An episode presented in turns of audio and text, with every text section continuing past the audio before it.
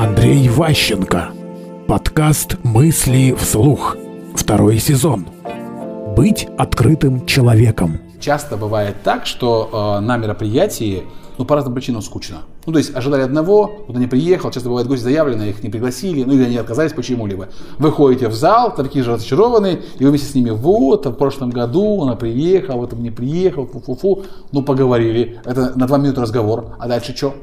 Если вы рассказали про себя, просто вот ни для чего, там, не за какую-то смешную вещь, для простого там племянника, все тут же, а у меня, а у меня, а, у, а это, а это еще что-нибудь. И начинается набегание, причем если у вас будет интересный разговор, весь зал сбежится как бы там, о, прикольно, там наконец-то движуха началась, люди еще ценным разговаривают.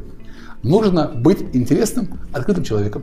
Когда вы не пришли продавать, когда у вас нет задачи кому-то что-то впарить, у вас полная свобода. Вы находитесь вне в деловой коммуникации, а в личной. Ведете себя свободно, разговариваете о том, что вам интересно и нравится, и это люди подкупает.